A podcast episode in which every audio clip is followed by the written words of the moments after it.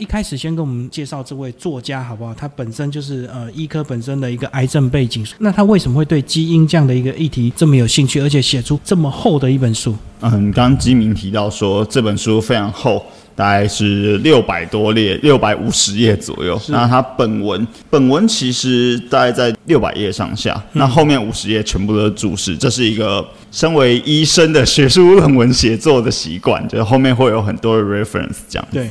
那辛达达穆克吉医师他本身是癌症医师，所以刚刚金明提到的《万病之王》这本书可以说是他。学术生涯累积下来，他想写的一本书，我稍微讲一下这本书的起源就好了。就是《万病之王》，他在写的时候，是因为他在当癌症医生的时候，有个病人回诊，回诊的时候问他说：“我现在癌症又复发了，就是他之前治疗过一次，有根除过一次，但是又复发了，因为癌症会转移。那复发。”他就去找医师，他说：“我愿意再接受一次治疗，嗯，但是你可不可以告诉我，我到底在对抗什么疾病？”那这个是《万病之王》，就是在写癌症这本传记，它的书写起源。嗯，那回过头来，我们来讲《基因》这本书，它的写作起源到底是什么？写作起源其实是穆克吉医生他自己的背景，因为他本身有所谓的。家族遗传的精神疾病，他父亲有偶发性的精神疾病发病。那印度其实是我不知道听众朋友知不知道，印度其实是一个大麻合法化的国家，所以其实他父亲在为发病的时候会去饮用大麻的饮品调制的饮品，去稍微压抑那个症状，舒缓，然后对，让他的症状比较不明显。但比较明显是他的大伯父以及他的两位堂哥，嗯，就是他的两位堂哥，其中一位堂哥在年轻的时候精神疾病发作自杀，另外一位是精神病疾病发作还关在精神病院里面，嗯，但我们现在用关在精神病院可能是一个比较不正确的说法，比较正确的是在精神病院里面接受治疗。那其实这些过程会让作者他本身去担心，他是不是一个遗传下来的疾病？因为毕竟都是父亲那边，父亲那边的，包括伯父他自己的父亲，两位堂哥全部都是父系的。那他在担心什么？第一个，我自己以后会不会发病？嗯，他本身是医师，那如果发病的话，他肯定不能继续工作了。对，下一个，如果他是一个遗传疾病。我的两个女儿怎么办？我要不要先跟他们讲这件事？我要不要让他们去做基因检测，检测看看自己是否会有发病的可能性？嗯，我觉得这个是他写作起源有点沉重的理由，但我觉得在现代来说是蛮重要的。包括我们可以看到艺人会去做。有一些女性的艺人会去做乳癌基因的筛检，对子宫颈癌，甚至子宫颈癌的疫苗，我们也不断的在呼吁说要去施打。那为什么要做这件事？因为科技已经发展到我们可以去看自己的身体状况。嗯嗯。那他其实自己提到，包括我刚刚讲女儿的部分，是你有办法知道了，你愿不愿意知道这件事？嗯，有点沉重的开头，但是整本书里面。并没有到那么沉重，它是以自身的精神病史的可能性去做开展，是。然后另外一部分在讨论人类是怎么从以前完全不知道人类的构成是什么，到今天我们可以用所谓的基因的技术去调查自己的 DNA 排列组合。整本书里面就是以个人病史以及基因的遗传学历史。互相交叠而成，所以他从个人家族的这个遗传病史呢，开始来做一个基因的研究，就是想要了解基因到底是不是影响他们这个精神病发病的一个重要的一个因素，就对了。没有错。那我们来看这本书的最后呢，其实还有一些重点字哦，请静伟稍微帮我们介绍一下。它里面这本书的这个书最后面有提到，以一本书贯穿基因千年对人类的影响，所以基因整个发展真的有到这个千年到现在吗？我可以说是超过千年，是因为古希腊罗马时代的时候，我们不要只谈基因这两个字就好，我们要谈的是人类的起源到底是什么？嗯，就像。我们现在当然知道人类是怎么诞生，精子与卵子的结合是，然后呃，你的会可能你会长得像爸爸，有一部分会长得像妈妈，嗯这是现代人很理解的概念。可是，在古希腊罗马时代，他们怎么怎么有这些科技？他们没有显微镜，他们没有 DNA 技术，所以他们会去想象爸爸和妈妈，一个男生一个女生结合以后生出一个小孩。那这个小孩到底是来自于爸爸还是来自于妈妈？他们各自贡献了什么？那我们回到那个时代，其实以前是一个男性比较至上的的年代。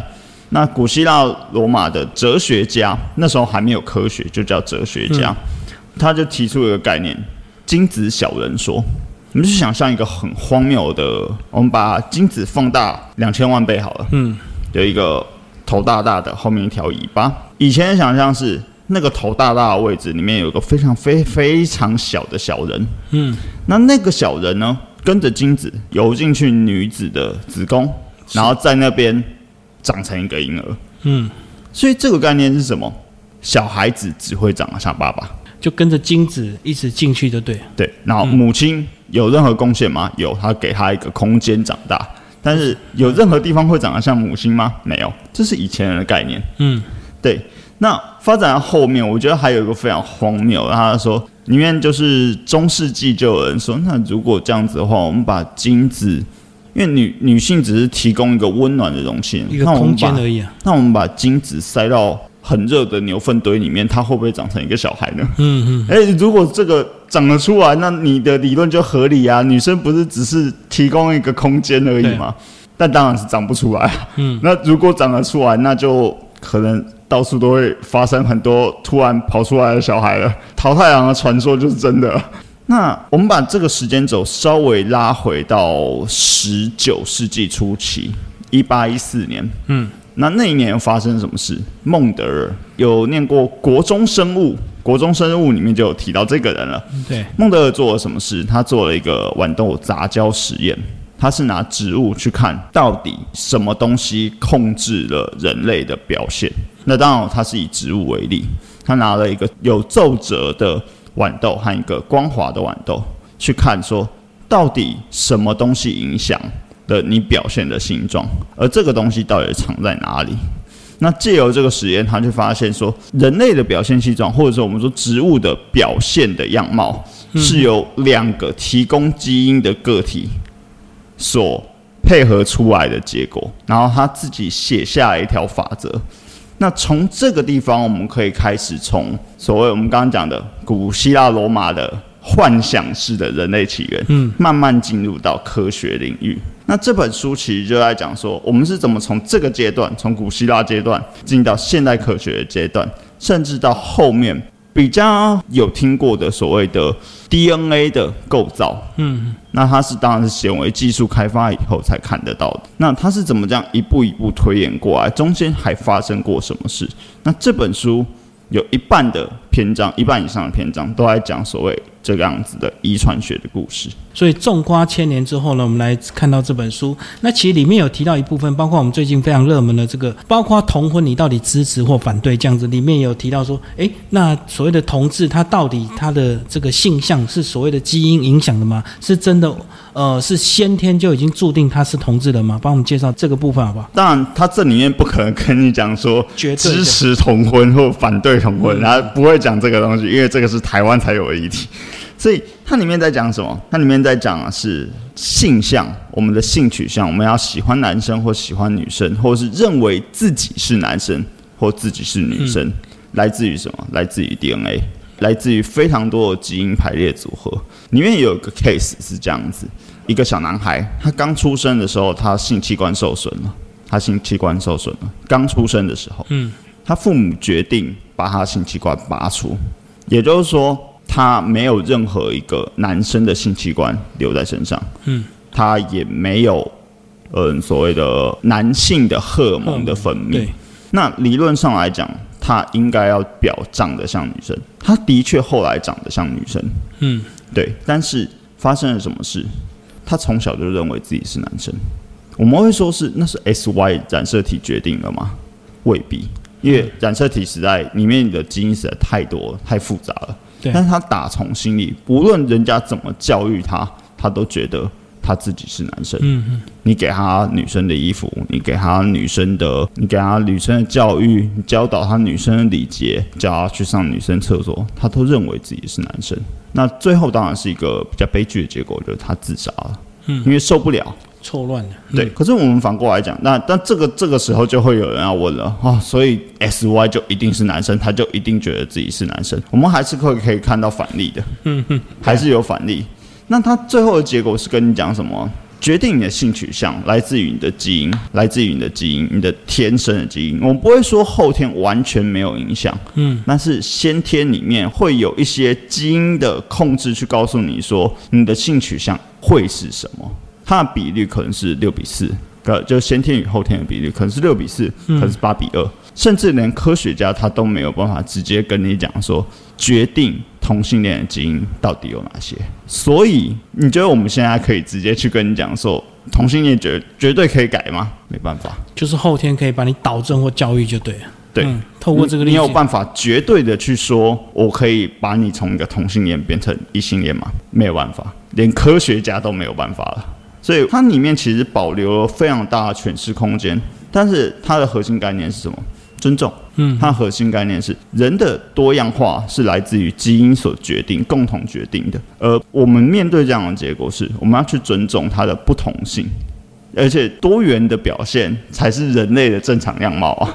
是是，每个人都有不同的自己的性格，所以也是因为这个基因的关系跟影响呢，造成我们人类非常多元哦。然后对于各式各样的这种性向的，它都有它这个可能基因成型的一个原因，所以我们很难用我们自己认为我们是正常的，啊，别人就是一个奇怪的人这样子。那最后这本书呢，这个呃，透过他这样的一个深入浅出的一个写作方式，呃，是不是一般读者即使他本身没有这个科学的概念或医学的一个背景，他也能够读得懂这本书？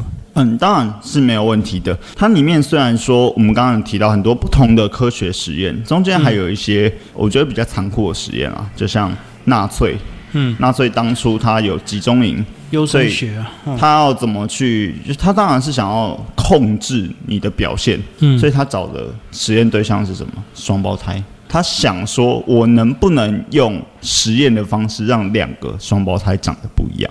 或者我能不能用双胞胎一个当实验组，一个当对照组去看，说我可以控制到什么程度？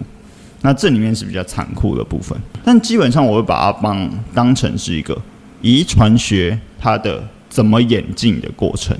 最后一章节它其实讨论到一个核心的概念，我们现在有所谓的基因编辑，基因编辑是可以控制一个基因是否要表现的一个科学技术。那这个时候就讨论到，我们又回到当初纳粹那个优生学的概念。嗯，优生学的概念是什么？他希望所有人长得像雅利安人一样，金头发、蓝眼睛、高大挺拔。如果基因技术可以去修改你的外貌，可以去修改你的眼睛，可以去修改你的头发，那人类跟最初一开始我们所谓自然诞生的人类，我们还是同一个物种吗？我们变成好像类似上帝的角色，我们可以去修改它了。对，那这样人类这样还算人类吗？或者是我们更进阶？我们如果今天可以修改到基因，修改到我可以长出翅膀，或者是修改到我可以在水底下生活，甚至或可能就是你可以，我可以一辈子不浮出水面，这样还是人类吗？嗯，哎，我是拿人类的基因去做修改哦。那可是我们的表现的方式，人家实际的想象就是我们变成 X 战警了，X 战警的变种人嘛？对对啊。那这样我们还是人类嘛？嗯。所以基因编辑技术在挑战什么？人类本身的定义。从这个故事这本书一开始，我们去讨论人类的起源是什么？那最后我们讨论是人类的未来会是什么？所以这本书其实是我觉得是贯穿了一个非常长的时间轴。虽然说写作起源。我们回到最刚开始的写作起源，是在讨论作者他本身的病史，可是他同时切到遗传学历史这件去讨论人类的过去、现在以及未来。